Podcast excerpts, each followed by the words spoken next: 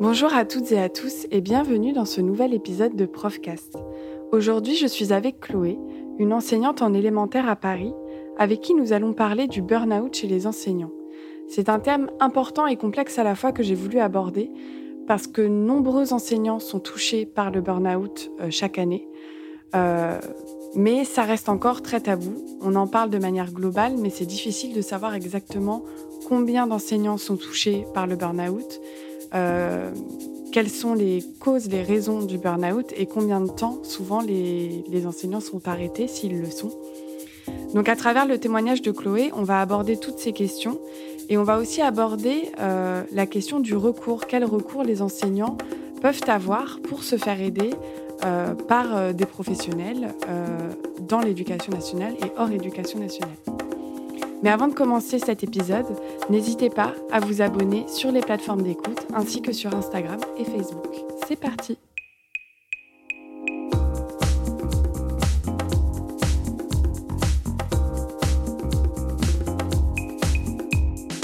Bonjour Chloé. Bonjour. Ça va? Ça va très bien et toi? Merci de me recevoir. Bah, avec plaisir. Euh, du coup, avant de rentrer dans le vif du sujet euh, du thème du burn-out chez les profs, etc., est-ce que tu peux te présenter ainsi que ton parcours? Oui, alors je suis enseignante à Paris euh, depuis 2018, donc c'est officiellement ma quatrième année. avant d'avoir rejoint donc, le master MEF pour devenir prof, j'ai été en études de graphisme, donc dans une école d'art appliqué, et je me suis ensuite redirigée vers, vers l'enseignement. Et donc euh, là, j'enseigne actuellement dans le 19e arrondissement de Paris. Euh, ça fait la deuxième année puisque j'y étais déjà l'année dernière. Et mes deux premières années, c'était dans des quartiers un peu plus favorisés. Euh, le 16e d'abord et ensuite le 20e du côté de Nation. Voilà, donc j'ai connu les deux extrêmes en termes de public. Et qu'est-ce qui t'a fait passer du graphisme à l'enseignement? Alors, lors d'un stage que j'ai fait donc pour valider ma licence, euh, j'ai réalisé que passer ma journée devant un ordinateur ne me plaisait pas, que j'avais besoin de plus de, de vie, d'interaction, euh, d'être humain dans, le métier. Et, comme j'étais aussi animatrice en parallèle de mes études et que j'aimais beaucoup le contact avec les enfants, euh, je me suis réorientée vers l'enseignement. D'accord, c'est intéressant parce que on entend beaucoup d'enseignants aussi qui se réorientent. Alors toi, tu n'as pas fait de métier avant vraiment pendant des années, voilà. Mais il y en a beaucoup qui se réorientent et qui cherchent un peu plus de sens et qui se rendent compte que les métiers euh, euh, comme le marketing, le graphisme, enfin les métiers un peu voilà de bureau, on va dire entre guillemets. Enfin, c'est souvent voilà, c'est souvent un discours qu'on entend beaucoup euh, ouais. dans dans, général, dans, dans les reconversions en tout cas. Donc aujourd'hui, on va parler du burn-out chez les enseignants. Donc déjà, je voulais te remercier parce que je sais que c'est pas un sujet facile. Euh, Tout à fait. Voilà, c'est pas un sujet évident, c'est quelque chose d'assez intime et, euh, et j'apprécie aussi que tu me fasses confiance euh, là-dessus. Donc là, l'idée, c'est que c'est un, c'est un témoignage, c'est ton témoignage, donc c'est pas euh, la vérité générale et on sait bien que chaque parcours est différent. Mais l'idée, c'est pas de, c'est pas de rentrer dans ton intimité, c'est plus d'essayer de comprendre comment comment toi, tu as vécu ça et euh, comment ça s'est passé aussi au niveau de l'institution euh, pour toi, dans les classes, etc. Euh, donc voilà, c'est plus globalement comment comment tu as vécu ça en tant qu'enseignante et aussi par rapport à l'institution. Donc moi, la première question que j'ai envie de te poser, c'est déjà comment, comment tu t'es rendu compte en fait que que tu étais épuisé, enfin que tu étais en burn-out, que tu as vécu cet épuisement professionnel, parce que le burn-out, on appelle ça aussi épuisement professionnel, hein, c'est juste un anglicisme. Euh, comment toi, tu t'es rendu compte de ça euh, Est-ce que tu peux expliquer un peu le contexte pour que les gens euh, comprennent? Oui, alors dès le début, ça a été immédiat. Enfin, dès la semaine de rentrée, j'ai un peu compris, entre guillemets, ce qui allait m'attendre, les difficultés que j'allais rencontrer. j'ai été... Enfin, je suis quelqu'un de très clairvoyant et j'ai su à quelle sauce j'allais être mangée parce que donc euh, moi j'avais je, ne connaissais pas le poste de TRS. On m'a on m'a on m'a annoncé en juillet donc fin juillet que j'allais être TRS. Est-ce que tu peux juste expliquer ce que c'est que TRS et quand est-ce que c'était par rapport à est-ce que c'était l'année dernière, c'est ça? Ça s'est passé l'année dernière sur l'année scolaire 2020-2021. C'est ça? Voilà. Donc TRS c'est euh, titulaire remplaçant de secteur. Ce qui veut dire qu'en fait, on complète des enseignantes, enseignants qui sont à 80% ou à mi-temps dans leur, dans, dans leur classe. Donc, on va, on va être sur plusieurs classes dans une semaine. Ça peut être quatre classes, comme ça peut être deux classes, trois classes. dans mon cas, j'avais donc trois écoles, quatre classes et six niveaux de classe différents. Comment, comment ça se fait que tu avais six niveaux de classe? Alors, j'avais donc le lundi en détail, j'avais des CP. Le mardi, j'avais un triple niveau en maternelle, donc trois niveaux de classe. Le mercredi, j'avais euh, un mercredi sur deux en maternelle, un mercredi sur deux en CE2. Le jeudi, j'étais en CE1 et le vendredi en CE2. Donc, ça fait cumuler, en cumulé six niveaux de classe. D'accord, oui, donc ça fait déjà beaucoup euh, au niveau de, je me doute qu'au niveau de l'adaptation, déjà, s'adapter à tous ces niveaux-là et en plus avoir des doubles, triples niveaux, je suppose que déjà, en termes de charge de travail et charge mentale, ça a dû, euh, ça a dû impacter aussi euh, ton état. Bah, de manière générale, je pense que le poste de TRS euh, demande énormément de facultés d'adaptation. Il faut, déjà, faut déjà se dire qu'on qu faire le deuil de sa propre classe parce que moi, c'est un poste que je n'avais pas demandé. Donc, euh, donc il faut, euh, faut, être en mesure de se mettre aussi dans les, dans les chaussons des enseignants qu'on complète. Euh, on perd en liberté pédagogique puisqu'on n'a pas le choix des méthodes, des cahiers, des, des, supports de travail. On fait plus de projets avec nos élèves. et on s'adapte aussi à différents fonctionnements d'école. Donc, c'est-à-dire que les horaires varient, les, les organisations ne sont pas les mêmes. Et tout ça, c'est quelque chose qui est hyper dur en début d'année. On va toujours à la pêche aux informations. Euh, la semaine de rentrée, en fait, c'est quatre rentrées en une seule. Donc c'est euh, complètement délirant. Euh. Moi, j'ai très mal vécu la semaine de rentrée et c'est pour ça que je disais que je me suis tout de suite rendu compte que c'était pas un poste qui est fait pour moi. Oui, puis comme tu ne l'as pas choisi, parce que pour, pour être un peu plus précis, quand on choisit un poste, en fait, on a des vœux à faire pour celles et ceux qui nous écoutent. En tant qu'enseignant, quand on n'est pas titulaire de notre poste, et même quand on est titulaire de notre poste, on peut faire des vœux à chaque fin d'année pour changer d'école ou changer de poste, ou voilà.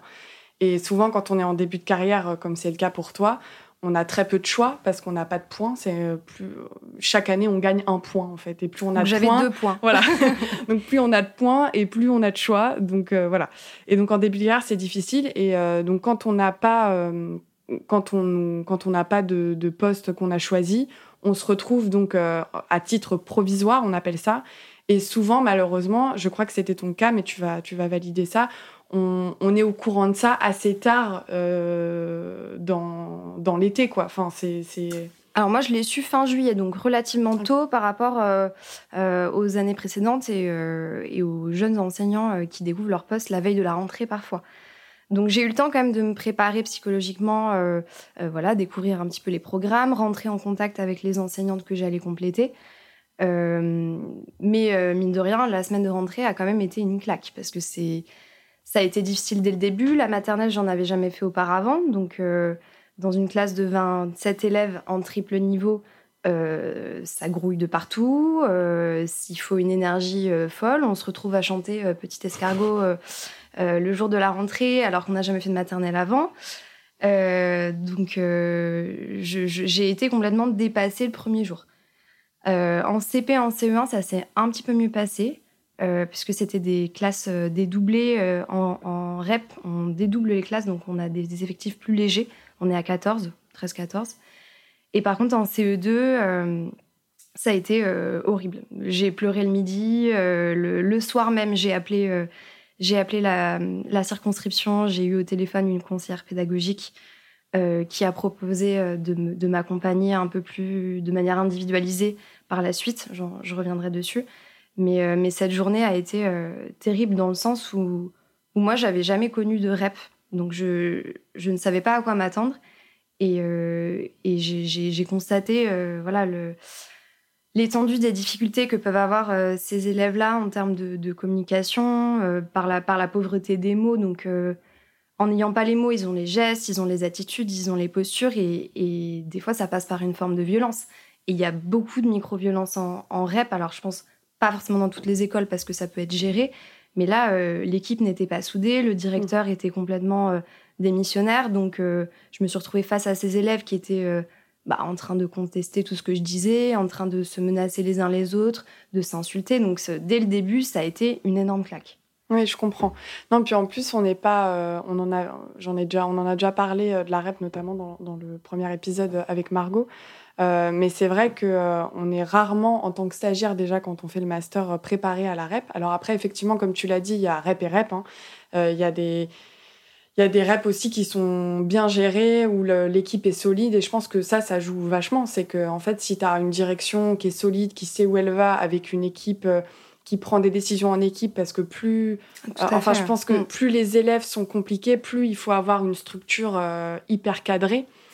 Et c'est vrai que toi, si tu t'es en plus retrouvé dans une école où c'est pas géré, où il n'y a, pas de, y a pas de cadre, euh, bah, je comprends, oui, que ce soit d'autant plus violent, euh, d'autant plus que tu découvrais en mm. plus ce système-là. Et c'est vrai que les reps, c'est particulier aussi parce qu'il y a, un, y a un, effectif qui est moindre, mais, euh, mais c'est quand même, enfin c'est quand même à part dans le sens où on est censé avoir des moyens en plus pour créer des projets en plus. Alors il y a des reps où ça se fait, il y a des reps où ça se fait pas. Et je pense que ça aussi, c'est quelque chose d'important. C'est que si tu es dans une école euh, en REP qui est difficile, mais où tu vois qu'il y a une dynamique, où tu peux faire des projets, des projets théâtre, des sorties, je sais pas, là, je, je suis dans une école où ils sont allés en, classe, de, classe verte, enfin, classe de nature, euh, faire du bateau en Bretagne. Bah voilà, là, ça, je pense que ça change aussi la dynamique entre enseignants, enfants, etc. Alors, toute cette dynamique-là, euh, elle était inexistante à mes mm. yeux. Enfin, de, de la journée où j'étais là, je ne voyais aucun moyen supplémentaire. J'étais seule face à mes élèves, on ne, se soutenait pas, c'est-à-dire qu'on ne me proposait pas de me décharger de temps en temps de certains élèves qui étaient perturbateurs. Donc, euh, je, devais me débrouiller entièrement toute seule. Et cette dynamique n'était pas impulsée par le, par le directeur d'école. Hmm. Et comment ça s'est passé du coup Parce que tu as dit tout à l'heure que euh, dès le début, dès le début de l'année, tu as demandé de l'aide euh, donc à la, à la, à la circonscription. En fait, la circonscription, c'est comment expliquer? C'est euh... c'est nos supérieurs. oui, voilà, c'est nos supérieurs hiérarchiques, oui, oui, qui sont euh, donc c'est en fonction des arrondissements. Il y a plusieurs à Paris, en tout cas, il y a plusieurs circonscriptions dans chaque arrondissement. Donc il y a la 19A, 19B, etc. Enfin voilà. Et en fait, dans les circonscriptions, il y a les inspecteurs et inspectrices qui sont nos supérieurs et des conseillers pédagogiques. Ouais, les conseillers pédagogiques, c'est des personnes ressources qui sont censées euh, nous accompagner dans des dans des projets euh, pédagogiques ou si on a des questions, si on a besoin d'aide. Donc là, ce qui était mon cas. Euh, donc euh, j'ai appelé le soir même. Je me suis pas posé de questions. Je me suis dit euh, il faut que je me manifeste dès le début. Donc là c'était la première semaine de rentrée. C'était la première semaine ah oui d'accord donc hyper rapidement. Ok. Ouais. C'est bien. Et donc cette conseillère pédagogique m'a m'a aidé à dédramatiser en me disant ce n'est que la première semaine de rentrée. Vous allez vous y faire, vous allez vous adapter, etc. elle m'a proposé un plan d'accompagnement individualisé, donc des séances euh, des visites euh, pour, euh, pour m'aider, enfin pour venir me voir, observer mon fonctionnement et ensuite me donner des conseils. Donc j'ai eu deux visites par la suite, une en, CP dans, dans, une de mes classes et une en CE2 dans cette fameuse école très difficile. donc ces visites ne m'ont pas particulièrement aidée dans le sens où en fait elles elle m'a, elle m'a dit en m'observant, euh, après, après avoir m'observé euh, durant l'échange, elle m'a dit euh, Ah, mais finalement, c'est pas si catastrophique que ça. Je m'attendais à ce que ce soit bien pire, vu ce que vous m'aviez décrit. donc, j'avais l'impression que ce que je, ce que je lui, ce que je lui disais, tout ce qui, tout ce, tous les dysfonctionnements et les problèmes que, je, que j'avais l'impression de vivre, qu'elle ne les, elle ne les légitimait pas. Qu'elle me, qu'elle me disait que ça se passait dans, dans ma tête, quoi, que c'était. Oui, qu'elle minimisait un peu l'impact. Voilà elle m'a aidé à voir le positif, mais en mm. même temps, je n'ai pas senti de, de, voilà, de, volonté de sa part de, de m'accompagner davantage. Parce que les, conseillers pédagogiques aussi, ils sont là pour, euh, pour apporter une aide pédagogique. Donc c'est euh, souvent dans la gestion de classe, les activités qu'on propose, etc. Toi, tu avais peut-être plus besoin d'un soutien psychologique à ce moment-là, parce que tu es une voilà, euh, peut-être que. Alors c'était le début, donc j'en étais pas au stade de me dire euh, voilà, euh, je, vais, je vais vivre un burn-out. J'étais pas du tout consciente de tout ça. C'était au tout début d'année. Oui, mais du coup, est-ce que c'était plus, est-ce que tu avais besoin, cette, enfin, est-ce que tu attendais d'elle qu'elle te, qu'elle, légitime, comme tu as dit, le fait que la classe était problématique et était difficile, parce que là, si, si elle te dit, bah c'est c'est moins grave que ce que je pensais, c'est que tu devais quand même gérer la classe et tu devais quand même faire des activités avec eux qui fonctionnaient ou pas. Tu vois ce que je veux dire? Donc, euh, est-ce que toi, c'était plus, euh, t'attendais euh, une aide vraiment pédagogique ou plus une aide psychologique dans le sens de soutien, tu vois? Sans doute les deux. Je pense que j'avais autant besoin de, conseils pratiques que je pouvais appliquer, voilà, dans, mon, dans mon fonctionnement de classe avec ces élèves-là euh, et en même temps de, voilà de conseils enfin de conseils sur le plan psychologique comment euh, comment m'en sortir avec euh, tous ces niveaux de classe toutes ces écoles tous ces toutes ces toutes enfin tous ces toutes ces choses à gérer mmh. toutes ces nouvelles choses quoi mmh. ouais et elle t'a aidé là-dessus? Non, pas tellement. Honnêtement, j'ai pas eu l'impression de sortir de cet entretien avec beaucoup plus armée que ce que, ce que, ce que j'étais. Et du coup, ça s'est passé comment pour la suite enfin, à partir de, ces visites-là de la conseillère pédagogique, euh, qu'est-ce que toi, tu as mis en place pour essayer de, bah, de continuer enfin, de... Bah, je, me suis, euh, je me suis armée de courage déjà. Je, me suis dit que je n'avais pas d'autre choix que, que de tenir. C'était mon premier objectif. Euh, ensuite, j'avais des petits objectifs dans ma semaine, c'était de passer les, journées les moins, les moins horribles possibles. Donc, je, je me suis beaucoup réfugiée dans, le travail et dans la préparation, parce que euh, évidemment, quand on enseigne, euh, il n'y a pas seulement le travail devant élève, il y a la partie euh, immergée de l'iceberg où on travaille chez nous, on prépare nos séances, on corrige. Et en fait, pour, bah, surmonter mes difficultés que je rencontrais avec chacune de mes classes, je, je surpréparais. Sauf que ça a été une erreur de ma part, puisque bah, tout ce travail de préparation était souvent gâché parce que dans la réalité, ça ne se passait pas comme je le voulais. donc, donc, les premiers mois, j'ai tenu hein, comme j'ai pu. Je, alors, c'était difficile. Je partais le matin la boule au ventre. le soir, je pouvais rentrer en pleurant. Je pouvais complètement me, morfondre sur mon sort, mais je continuais voilà, à, y aller tout en me disant euh, je vais tenir, je vais tenir. Mais c'est intéressant ce que tu dis parce que euh, c'est vrai que quand on est jeune enseignant, euh, on nous, pendant le master, on nous dit beaucoup il faut préparer les séances, il faut et c'est vrai, c'est vrai qu'il faut préparer les séances parce que on peut pas arriver comme ça. Tiens, on va, je vais leur enseigner à identifier un verbe. Enfin, ça, tout ça, ça se prépare, c'est des notions qui se préparent. Mais c'est vrai qu'on on voit bien que ça se passe jamais comme on a prévu. Et bon, ça, c'est la vie, mais c'est vrai que quand on est dans une classe, on l'a tous remarqué en début de carrière que parfois on prépare une séance, elle est hyper carrée, c'est super bien, on a passé deux heures à la faire, on est on trop a un tableau magnifique. Exactement, on est trop fiers et puis on arrive devant les élèves et ça marche pas. Et il y a rien qui, et ils s'en fichent ou alors ça les intéresse pas ou alors bah au final ça prend pas. Un peu comme euh, une mayonnaise quoi. Enfin c'est vraiment moi j'ai vraiment cette image là. Et puis c'est hyper dur parce que je trouve que quand tu es jeune enseignant, d'autant plus parce que tu n'as pas de référence euh, passée, euh, tu le prends contre toi. Tu te dis, bah en fait, j'ai mal fait. Enfin, c'est pas. J'ai dû mal préparer, j'ai mal fait mon travail, ou alors j'ai mal géré la classe. Et en fait, ah, non. oui, on se remet en question euh, assez vite sur plein de choses.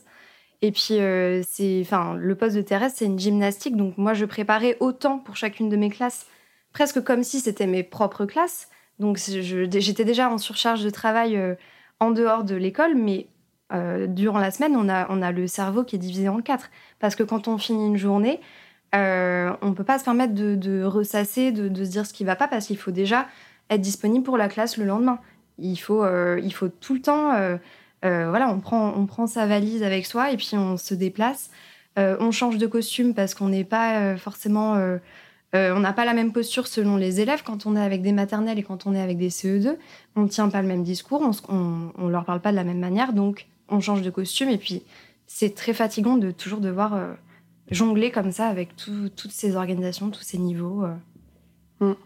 Mm. c'est vrai que, non, mais c'est intéressant ce que tu dis parce qu'on n'en parle pas assez. On parle beaucoup des, postes de remplaçants qui sont pas, franchement, les pauvres aussi. Hein, ils sont courageux parce que surtout que là, avec les réformes successives, le poste de remplaçant a été euh, très très mal mené.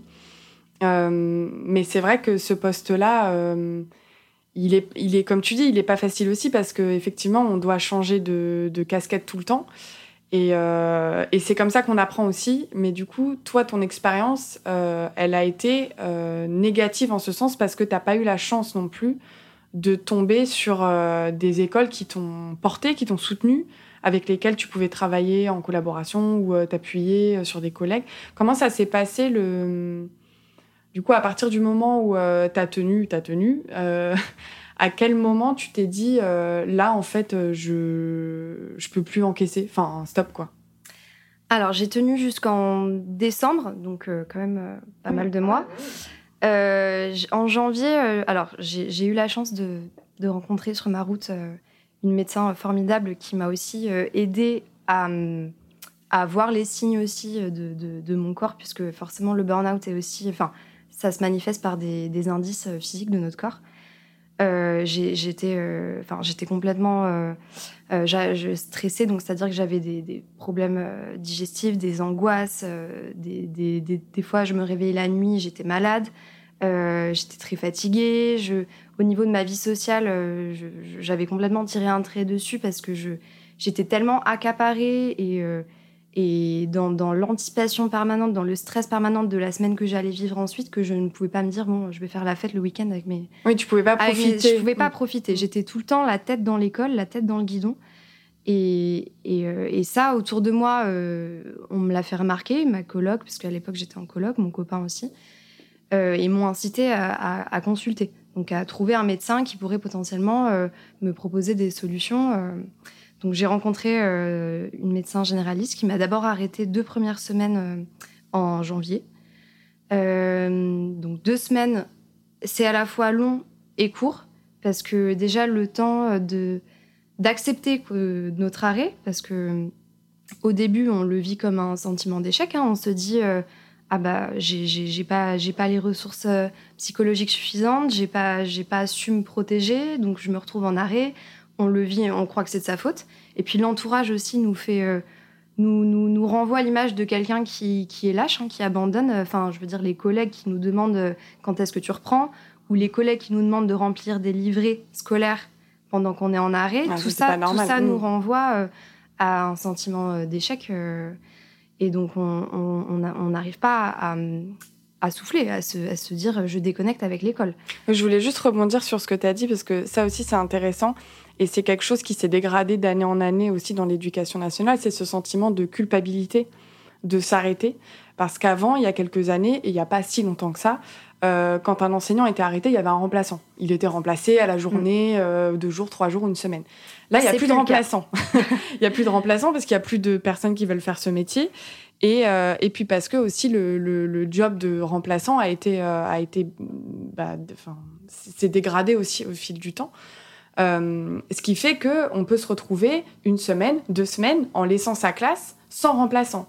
Donc, qu'est-ce qui se passe quand il n'y a pas de remplaçant? Soit ils sont à la maison, soit ils sont euh, répartis dans les autres classes. dans les autres classes. Ça impacte forcément les collègues et les collègues peuvent nous, nous, en tenir rigueur. Oui, si euh, sur des collègues qui sont pas très bienveillantes et qui sont voilà, c'était mon cas. Ce qui peut arriver, oui. Vas-y. Du coup, je voulais juste euh, faire cet aparté là, mais je pense que ce sentiment de culpabilité, il est important parce que c'est dur, je trouve, de, de mhm. s'en détacher, même quand on est arrêté quelques jours, quoi.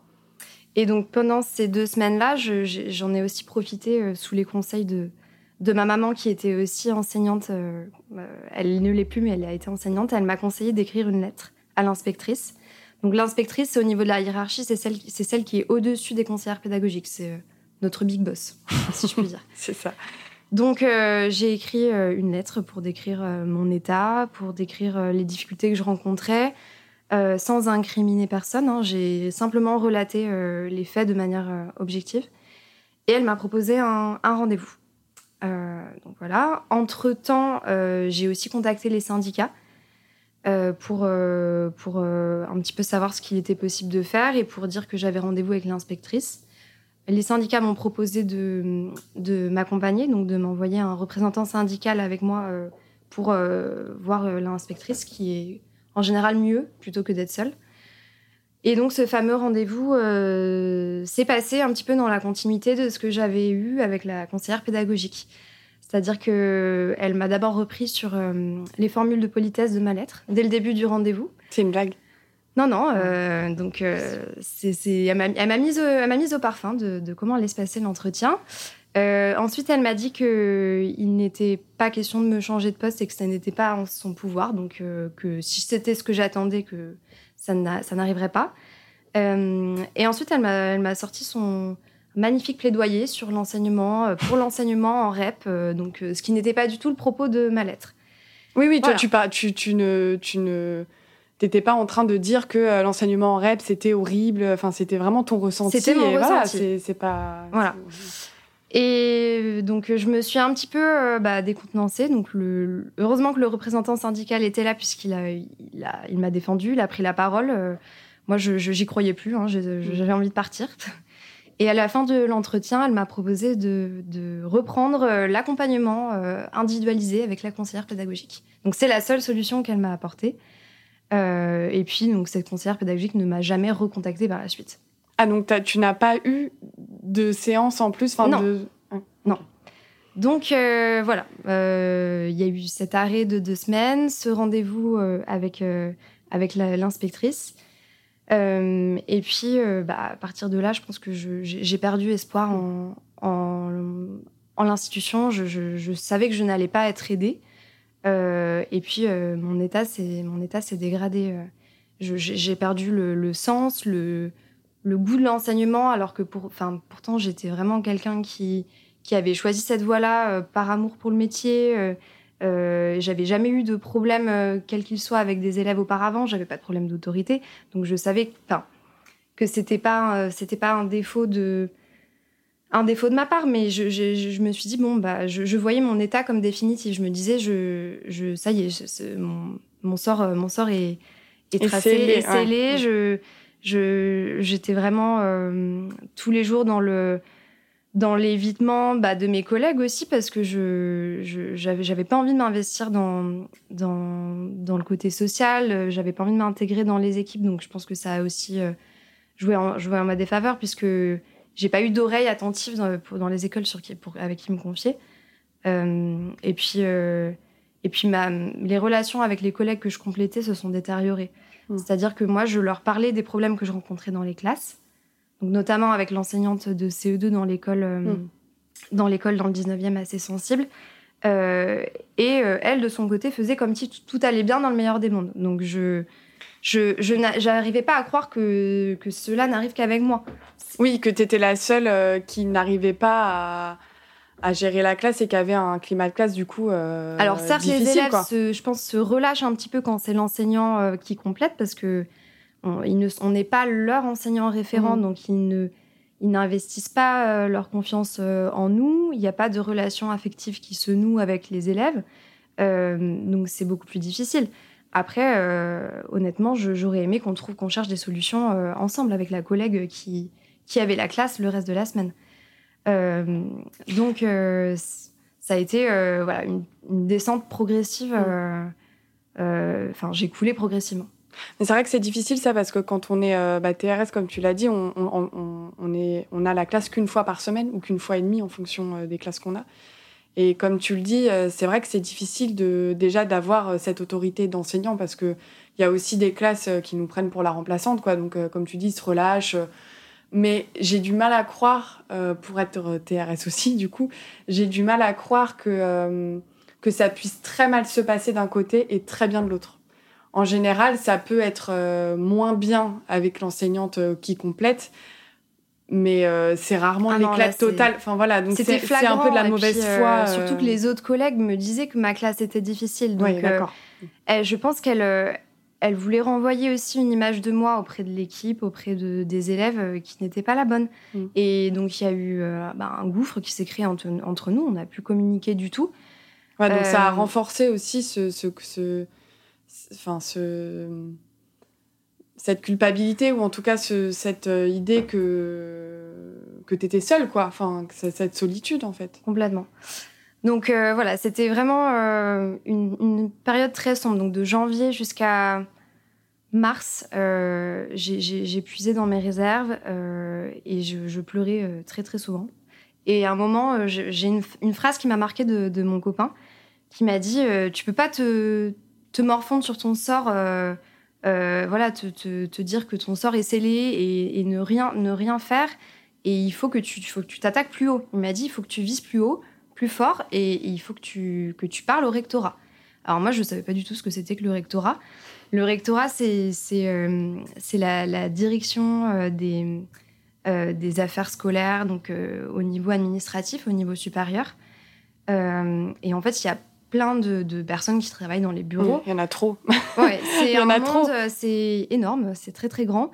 Mm. et donc, j'ai fini par contacter le rectorat sous les conseils aussi des syndicats qui m'avaient euh, laissé entendre qu'un changement de poste était possible si je, si je faisais appel au rectorat, mais que c'était un processus très long et qu'il fallait voir euh, pas mal de monde. Donc j'ai d'abord écrit, il me semble, à la psychologue euh, des personnels enseignants, que j'ai rencontré assez vite, qui m'a proposé un rendez-vous.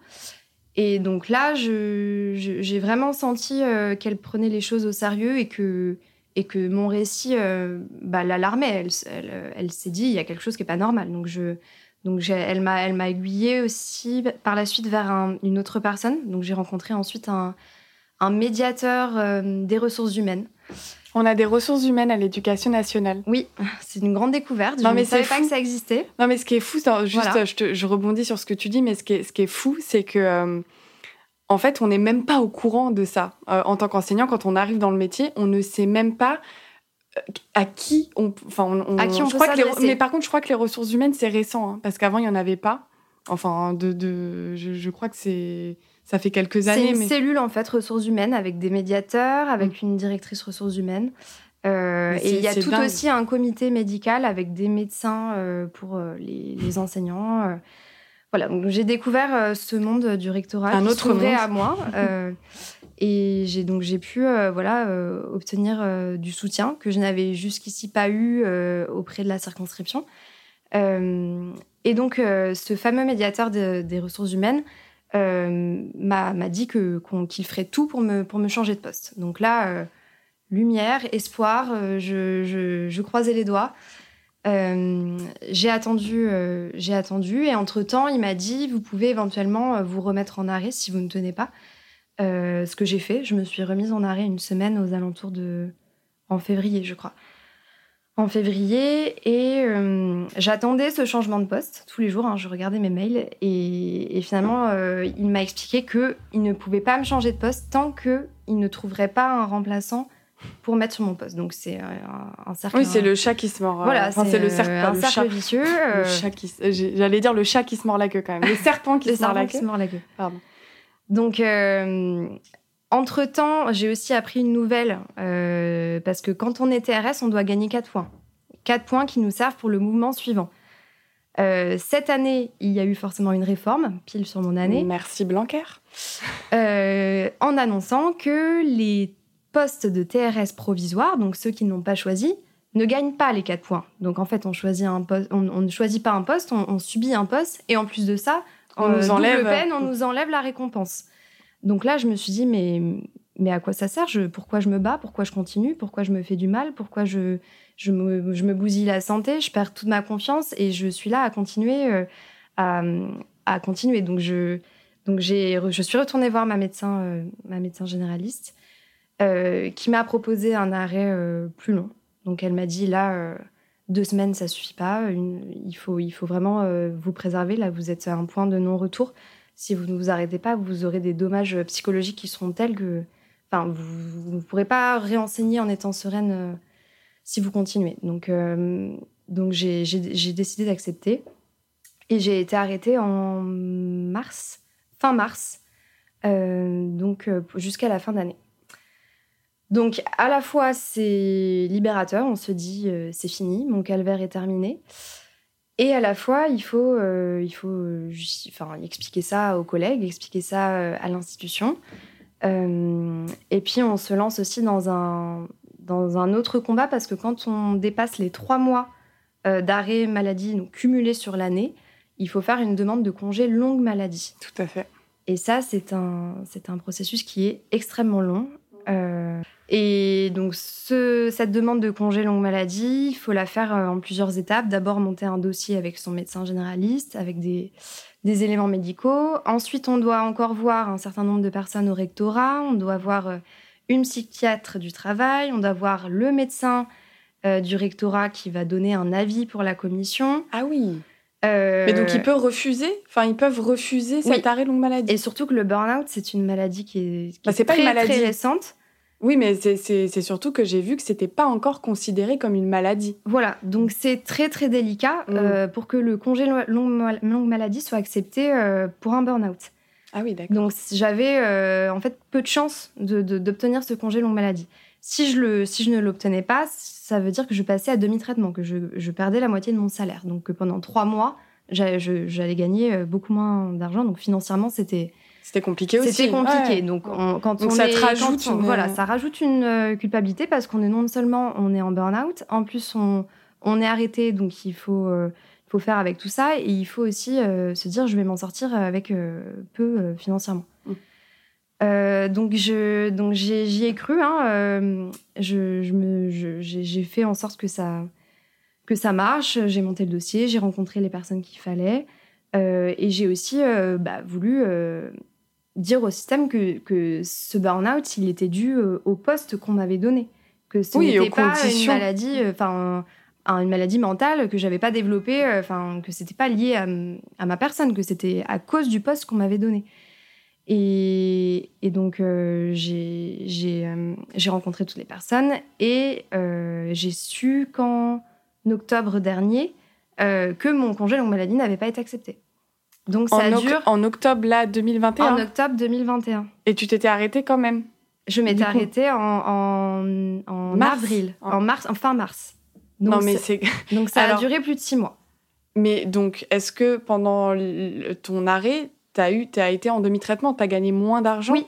Ah oui, je suis passée en demi-traitement. Donc on m'a convoquée au rectorat en octobre, alors que bah, moi je, je voilà j'avais repris le travail, mm. j'avais vécu une nouvelle rentrée, tout, tout allait mieux. Euh, je, je m'étais relevée. Euh, il a fallu que je retourne au rectorat euh, pour, euh, pour justifier, quoi. Entendre parler de cette histoire de Encore. congé longue maladie. Parce qu'on doit aussi faire un dossier pour expliquer qu'on reprend le travail à temps plein, qu'on n'est plus en arrêt longue maladie, mm. qu'on reprend le travail.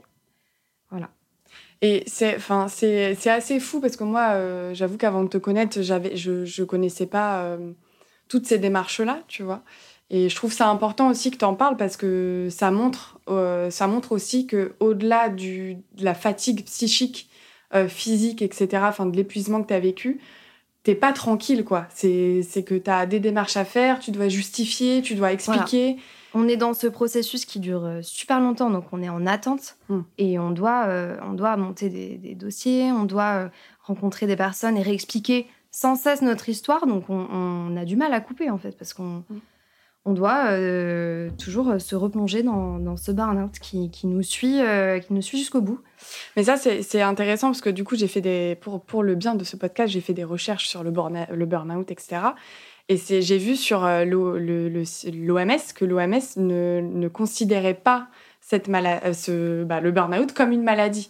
Et donc, en fait, ça, ça rejoint ce que tu dis, c'est qu'au niveau du traitement et au niveau du diagnostic et au niveau ensuite du suivi de l'arrêt maladie, c'est hyper compliqué parce qu'ils ne le mettent pas dans la case de maladie, ils mettent ça comme épuisement professionnel. Et donc, euh, bah, épuisement professionnel, ça veut tout et rien dire. Enfin, tu peux être un peu stressé. Enfin, mm. c'est c'est pas du tout les mêmes échelles de vivre ce que tu as vécu et ce que d'autres ont vécu que juste euh, un peu de stress ou de la fatigue euh, professionnelle. On m'a dit à un moment, ce que vous n'avez n'est pas assez grave pour que ce soit considéré comme comme une, une, longue maladie pour vous accorder le congé longue maladie. Mais ça veut dire quoi? C'est pas assez grave? Donc je sais pas. Euh, j'avais envie de demander, il faut que je, je, fasse une tentative de suicide pour qu'on me considère comme euh, en burn-out, euh, parce que c'est une maladie qui on ne voit pas qu'on est malade, on n'est pas alité, on n'est pas avec de la fièvre. on, en, en l'apparence, on, mm. on, a l'air d'aller bien, mais c'est psychique. Euh, et donc, euh, ça, voilà, ça a été un combat euh, vain, entre guillemets. oui, puis il faut préciser aussi que l'année que tu as vécue, c'était en, en, pleine pandémie aussi. Et ce qui est, j'allais dire marrant, mais c'est peut-être pas marrant, euh, c'est que c'est à ce moment-là qu'on a commencé à parler beaucoup de la santé mentale, qu'on a commencé à reconnaître certaines choses euh, euh chez les enseignants. Se sont arrêtés. Se sont arrêtés, se sont arrêtés mm. euh, au-delà du Covid. Donc il y a eu en plus de, de, de, cette année difficile, il y avait le poste de TRS, mais il y avait aussi toutes les restrictions liées au Covid qui ont, qui, ont, été difficiles bah, pour tous les secteurs. Hein, mais, mais ça rajoute aussi en plus. De... Et c'est aussi pour ça que j'ai pas pu être remplacée sur mon poste de TRS parce qu'il y avait un déficit de remplaçants et qu'on ne m'a pas accordé de nouveaux postes parce que euh, aucun, aucun, aucune personne ne pouvait être euh, sur mon poste. Mais il y a toujours un déficit de remplaçants. Oui, hein. enfin, tu vois, ça, ça, c'est après. Ça change pas. Mais je voulais juste revenir sur, euh, sur quelque chose qui était intéressant parce que j'ai vu là, il y avait un, un article euh, qui, qui, qui, tourne beaucoup là en ce moment, qui, enfin, qui retourne beaucoup en ce moment euh, sur les réseaux sociaux, qui a été écrit par. Enfin, c'est dans le, le, magazine Les Échos. Je crois que c'est ça. Je l'ai noté. Oui, c'est Les Échos. Et ça a été écrit en 2021, donc pendant la pleine pandémie, etc. Et euh, c'est une, une, journaliste du coup qui a enquêté sur euh, les démissions des jeunes enseignants. Mmh. Donc là, c'est vraiment euh, les, les, les, jeunes enseignants qui passent vraiment la porte et qui se disent euh, ciao.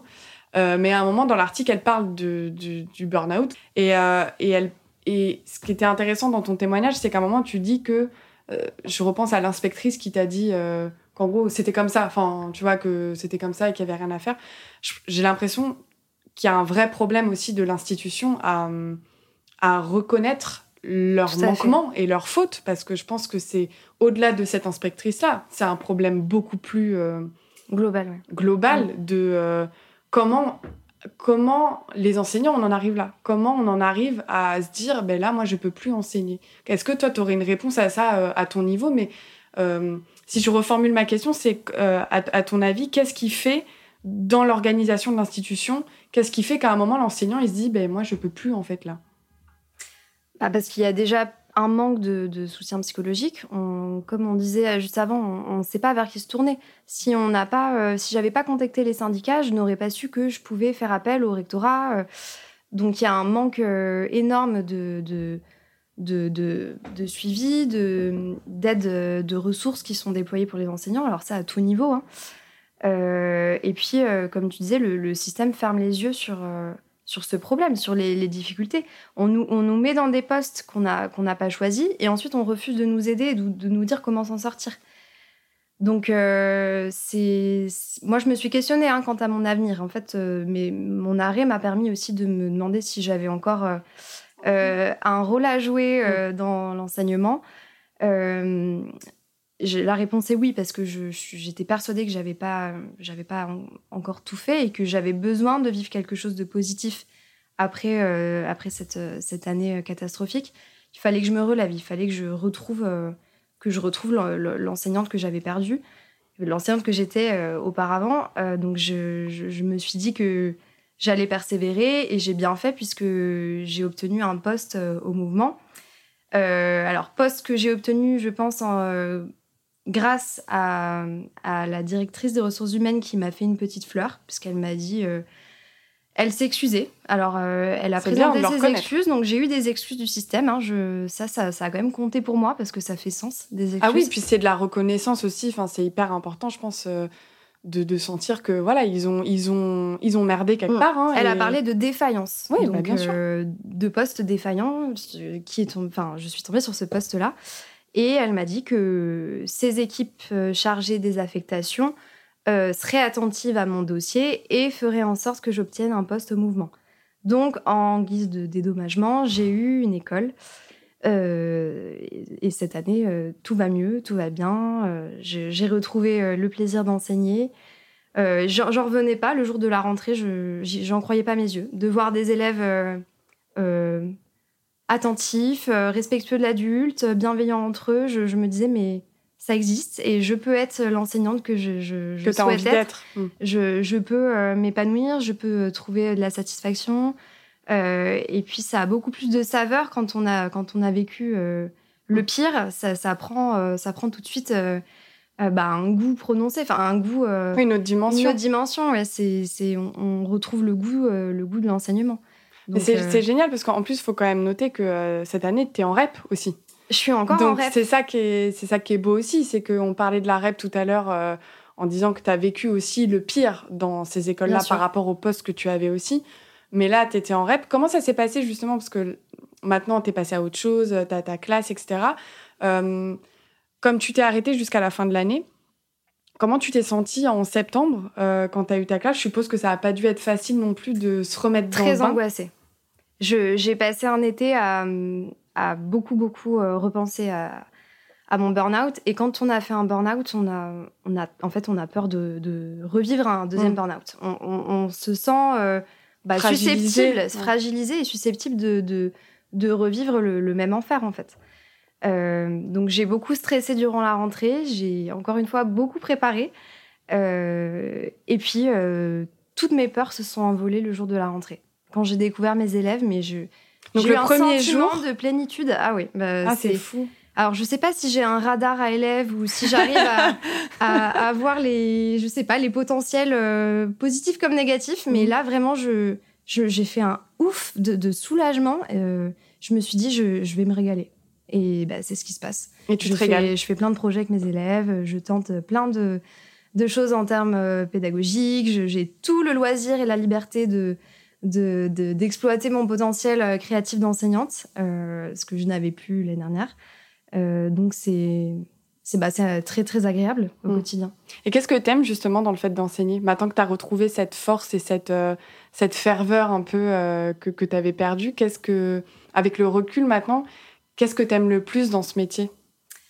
Euh, la liberté pédagogique dont on dispose, c'est un, un, atout immense parce qu'on peut, euh, on peut se servir de, nos, goûts, de nos loisirs pour enseigner. On enseigne avec la personne qu'on est. Et moi, j'ai un penchant pour euh, les arts, les arts plastiques, l'histoire des arts. Donc, je fais beaucoup de, choses en rapport avec ça, avec mes élèves. Donc, on va au musée, je leur fais faire des, des productions plastiques en rapport avec les œuvres qu'on étudie. Euh, récemment, alors euh, rien à voir, mais on peut tenter plein de choses quand on est enseignant. J'ai peu de dispositions à enseigner les sciences, mais cette année, je m'y suis mise. C'est bien. Et on a travaillé donc sur les animaux pendant une longue période. Et récemment, euh, on a eu une intervention sur les rapaces. Donc, une dame qui est venue avec ses oiseaux, qui les a fait voler en classe, qui les a montrés aux élèves. Donc, en fait, on peut apprendre en même temps que les élèves. Et c'est ça que, c'est ça que j'adore. Moi, je dis à, des fois à mes élèves, bah là, j'apprends en même temps que vous. Quand on travaille sur l'histoire, en ce moment on travaille sur Versailles, euh, je, me remets à jour en fait. On mm. remet tout le temps à jour ses connaissances et les élèves nous apprennent beaucoup. Et c'est ce mm. que ce que j'adore dans le métier.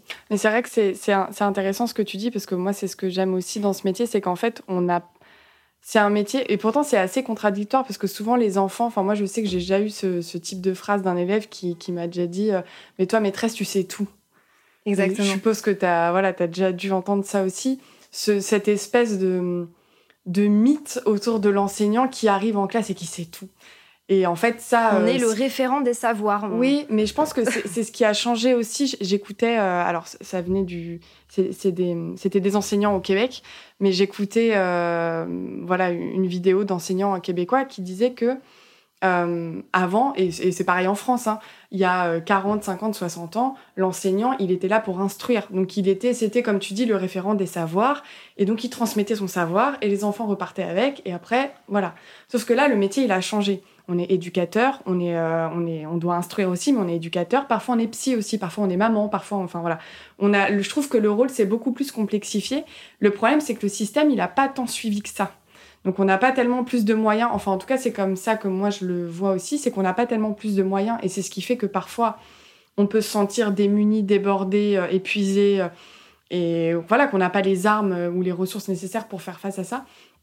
Mais ce que j'aimais, ce que j'aimais dans cette, dans cette interview de, de ces enseignants-là, c'est qu'ils disaient que l'enseignant, il apprend toute sa vie.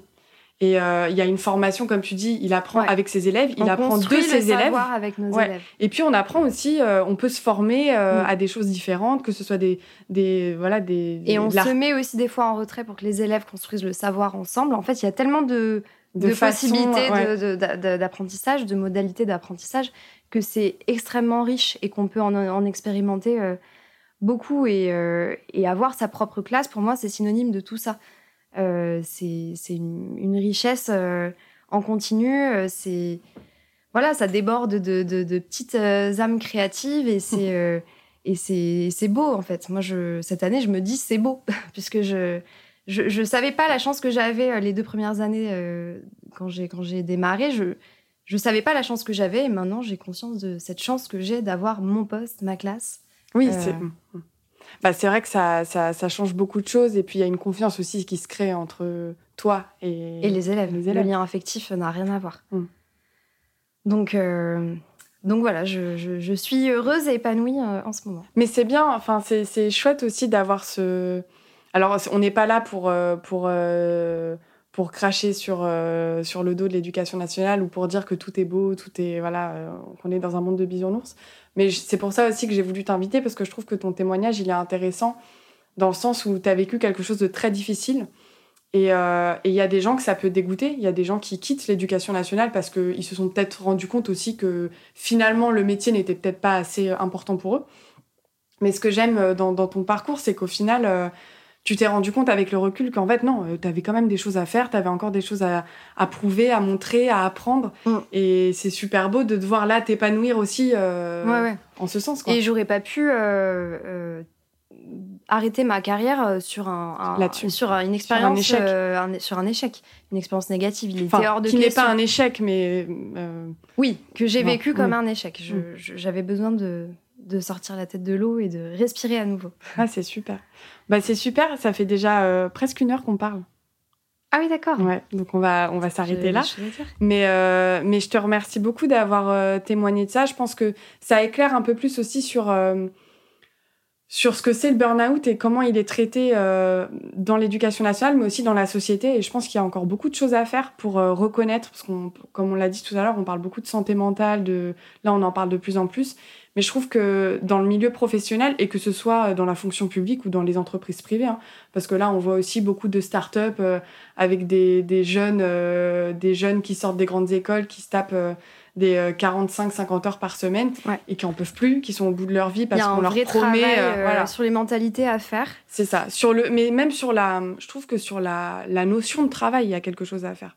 je trouve que la notion de travail qu'il y avait avant, c'est-à-dire le travail, c'est la sécurité, on fait un job, t'aimes, t'aimes, t'aimes pas, bon, tu vois, l'important c'est d'avoir un salaire.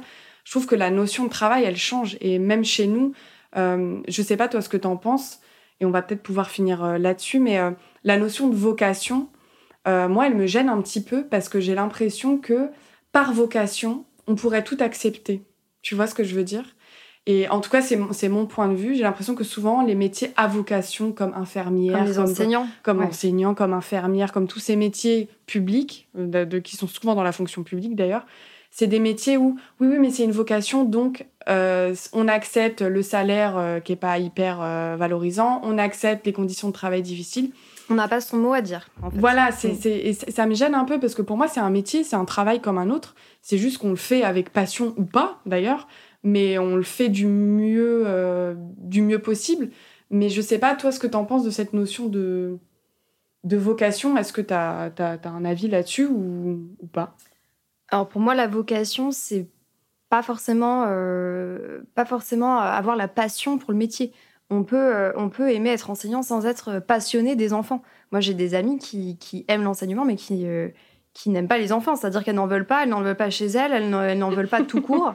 donc, je, suis partagée sur la notion de, de, vocation, mais ce qui est sûr, c'est que pour être heureux, il faut, il faut, être, il faut être épanoui et en harmonie avec le, avec le, travail qu'on fait. Il faut, qu'on faut, que nos, valeurs entrent en résonance euh, avec, euh, avec, euh, avec notre travail. Et, sans, sans ça, on n'est pas heureux. On, on, S'il n'y a pas de sens, on, peut pas.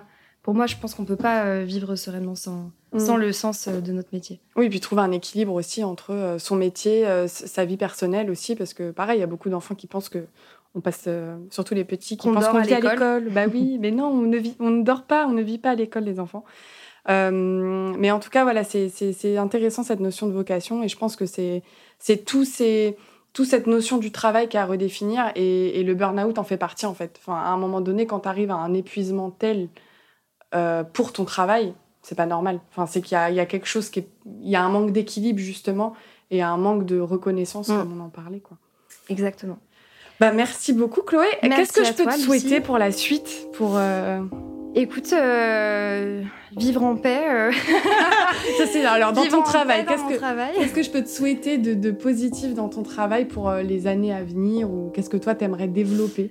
Alors écoute, déjà j'aimerais quitter Paris pour enseigner, enfin revenir dans ma, dans ma région d'origine, le sud-ouest. Voilà, mais bon, les, les, les mutations sont très, encore une fois, très difficile à obtenir. ça va être un autre combat, mais ça, peut se faire. un autre combat à mener. Donc, nous avons une multitude de combats à mener au sein de l'éducation nationale. Réformons-la, voilà, faisons changer les choses. Super. Merci beaucoup, Chloé. Merci beaucoup à toi et puis, et puis plein de beaux profcasts à l'avenir que j'écouterai avec plaisir. Merci beaucoup. Merci à vous d'avoir écouté Profcast et à bientôt. Merci.